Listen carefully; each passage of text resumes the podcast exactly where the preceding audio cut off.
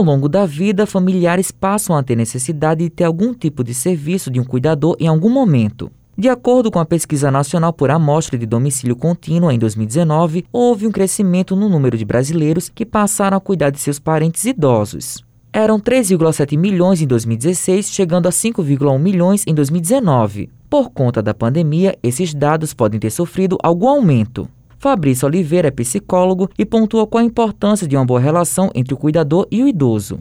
Podemos também ressaltar o carinho, né, aquela coisa de acreditar no ser humano que o idoso tem pela sua maturidade, muitos pela sua ingenuidade. Então, assim, ele vê no cuidador aquela pessoa especial, aquela pessoa que ele vai dividir sua vida, seus anseios, suas queixas, suas preocupações. Então, o cuidador é uma pessoa ali do lado para qualquer coisa, tanto para cuidá-lo como para escutá-lo. Áurea Cristina é cuidadora de um idoso há 10 meses e fala o que motivou a entrar nessa profissão.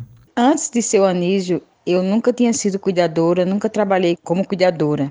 Eu vim para ser o Anísio trabalhar com ele porque eu sou amiga da filha dele e do genro dele. Somos amigos há muitos anos. E quando o seu Anísio ficou viúvo, ele passou a morar sozinho com vários empregados e não estava mais dando certo isso. E a o pessoal que tomava conta dele estava sendo relapso e começou a, a, ter problemas. E eles resolveram tirar ele da casa dele e alugaram outro apartamento para ele. E aí me fizeram um convite. Anísio de Andrade Silva é aposentado, tem 92 anos e explica a relação dele com a cuidadora. Durante os dias, Dona Áurea é quem cuida de mim, quem me apoia. Eu sou cego de glaucoma, absolutamente cego, né? Há uns oito anos.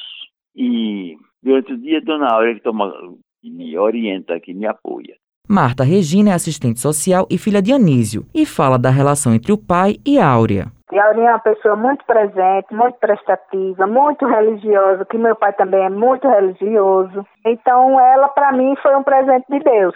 Que eu precisava de uma pessoa que tomasse conta durante a semana da rotina de uma casa.